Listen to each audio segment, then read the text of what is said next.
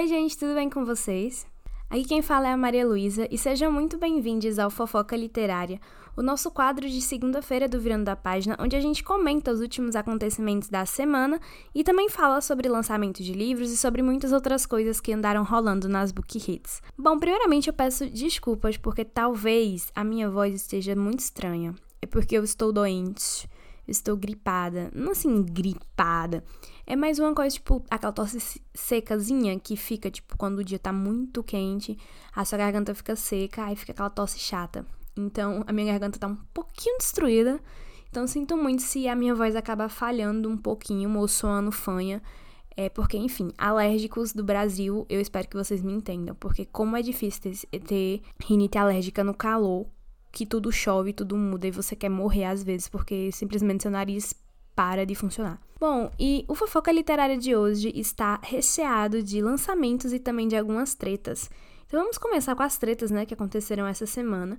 A gente teve duas tretas principais. É, uma delas foi uma pessoa que expôs no Twitter que acabou tendo um problemas com o autor, que quando ela foi conversar com a autora de um livro, ela não comentou nomes, mas citou que essa autora acabou sendo muito desrespeitosa com ela, que tratou ela super mal, assim, é, meio grossa e tal. E assim, é, antes de ler os prints, eu tentei entender um pouco o lado dela, porque às vezes é, os autores eles estão, tipo, muita correria. Aí você acaba respondendo uma pessoa, tipo, parece que é grosso, mas não é que você tá sendo grosseira, é porque, tipo, correria, você não responde direito, tipo, normal. Mas nesse caso, o autor foi realmente grosso assim com ela, é, mesmo, o que é bem triste, né? Porque com autores independentes a gente tem uma proximidade maior. Eu, por exemplo, é, eu adoro chegar na, na, DM de alguns autores e comentar o quanto eu amei o trabalho deles. Eu acho que isso é muito importante. Mas é muito triste quando a gente vê um autor que, tipo, a gente vai lá é, falar e acaba distratando a gente, sabe? Eu, enquanto meu papel de leitora, eu fico, tipo, triste em ler essas coisas. Mas isso não significa que todos os autores são dessa forma. Também no Twitter rolou essa coisa de tipo assim, ah, é, experiências ruins com autores, mas também experiências boas com autores. E muita gente falando sobre quanto gosta de tal autor, as experiências na net que tiveram com autores independentes ou que são publicados. E eu acho muito legal que a gente compartilhe também é, esse lado bom dos autores, porque a gente acaba perdendo quando esse, esse, esse tipo de postagem surge, tipo assim, ah, autor X é, me distratou. Não que eu esteja, obviamente, invalidando, né, o que a menina aconteceu com ela. Mas é, sempre surge a galera que fica falando, ah, porque a autor é tudo igual, não sei o que. E não, gente. Tem autores maravilhosos e vocês. É, e se vocês forem parar para conhecer, vocês vão descobrir que eles são incríveis e super acessíveis e muito gentis.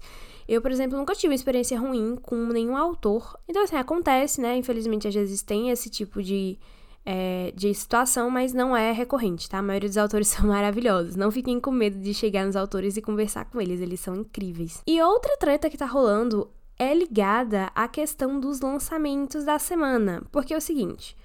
A série All for the Game, que é aquela tudo pelo jogo, foi é, lançado no Brasil, né? Tá em pré-venda aí durante a semana do consumidor. E eu não sabia muita coisa sobre esse, esse livro. Na verdade, eu não sei quase nada. Só sei que tem um tipo um jogo inventado no livro.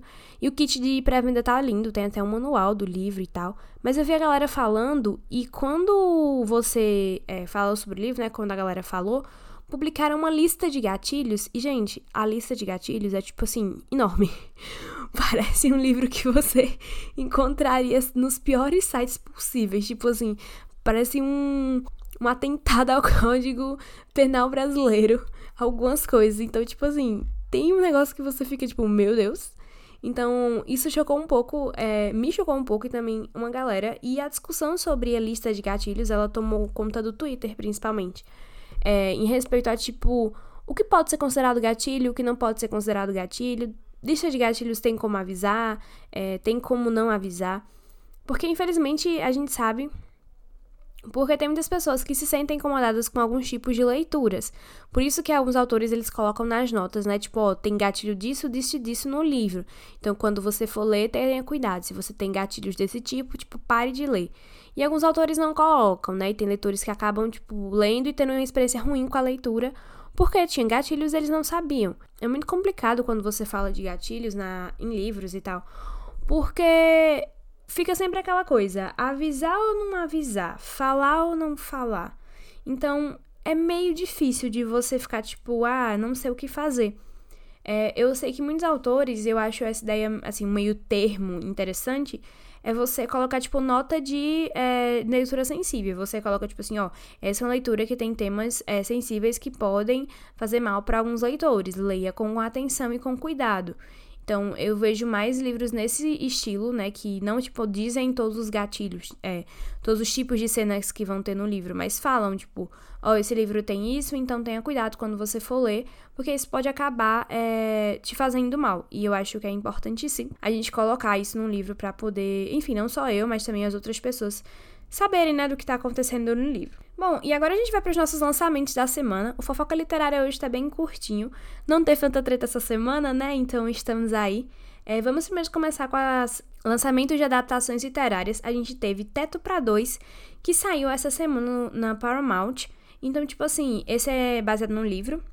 Eu não li o livro ainda, mas a galera fala um pouquinho mal dele, porque diz que ele é um pouco arofóbico com pessoas aros, se eu não me engano. Então eu posso estar errada sobre essa formação, mas eu vi a galera comentando um pouquinho sobre isso no Twitter, que tinha alguns problemas, embora eu não tenha lido, é, então não posso dizer. No livro Teto para Dois, a gente acompanha a Tiff e o Leon, que eles dividem um apartamento, mas eles nunca se viram. E ele visita o local de dia e ela visita o local à noite. Só que eles começam a trocar post-its é, um com o outro e as coisas acabam virando, tipo assim, uma relação meio inesperada. O que, assim, eu achei fofo, mas ao mesmo tempo eu fiquei tipo, meu Deus, que coisa estranha você dividir com apartamento com a pessoa que você nunca viu.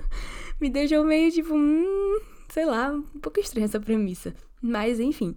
Outra adaptação também de livros que saiu essa semana foi Sombra e Ossos, a segunda temporada é, que é da trilogia Sombriossos, da Lei Bardugo. Tenho algumas opiniões sobre essa trilogia, inclusive falo mal dela sempre que me pedem, porque eu amo falar mal dessa trilogia. Eu adoro a Lei Bardugo, adoro a escrita dela. Six of Crowns, que é o livro que faz mais sucesso dela, né? Eu acho a escrita dele maravilhosa, apesar de nunca ter lido todo. Eu lembro que eu li, tipo, uns dois, três capítulos, mas, nossa senhora, eu queria morar dentro daquele livro de tão bem escrito que ele é.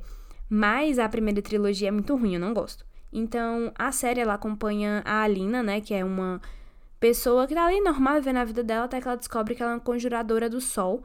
E aí a gente tem toda essa história dela na primeira temporada. E na segunda a gente tem a continuação. Eu queria deixar aqui uma coisa que é o seguinte. Eu não sei se vocês concordam comigo, mas se você já assistiu Sheldon Bone, vocês vão conhecer a menina que faz a Nina e o cara que faz o Matias, que é a Daniele e o Callahan. Assim, eu preciso que alguém faça uma comédia romântica desses dois, um filmezinho de comédia romântica. Pode ser assim, qualquer um, tipo, Enemy to Lovers, não importa. Eu preciso, preciso que alguém faça uma comédia romântica deles. Porque eles são, eles são atores com muita química. E eu ficaria apaixonadíssima se eu visse um filme com eles dois, de um roteirozinho assim. Não precisa ser um roteiro uau, pode ser uma comédia romântica clássica, mas eu ia ficar tão feliz.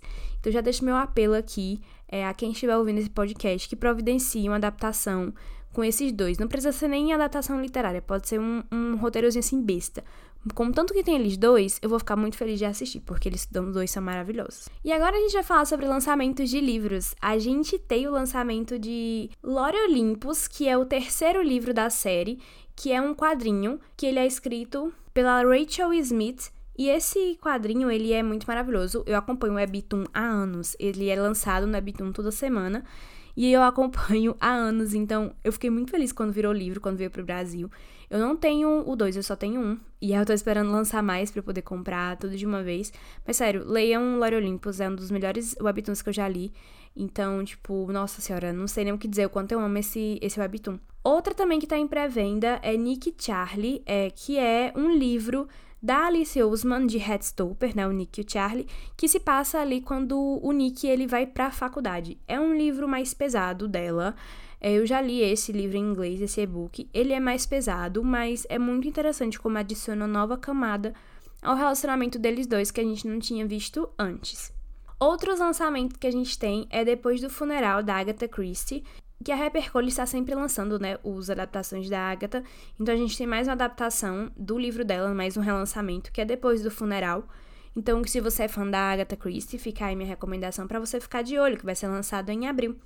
Outros lançamentos também que a gente tem confirmado é o lançamento da Bruna Paiva, que vai ter o lançamento de Amores de Carnaval, dia 25 do 3, agora essa semana, e vai ser às 3 horas na leitura do Shopping Nova América. Então, se você mora em Nova América ou se você vai visitar Nova América, vá acompanhar o lançamento de Amores de Carnaval da Bruna Paiva no dia 25 do 3 às 3 horas. Vá lá, acompanhe, prestigie autores, apoiar, deixar palavras de incentivo, eu acho isso que é muito importante.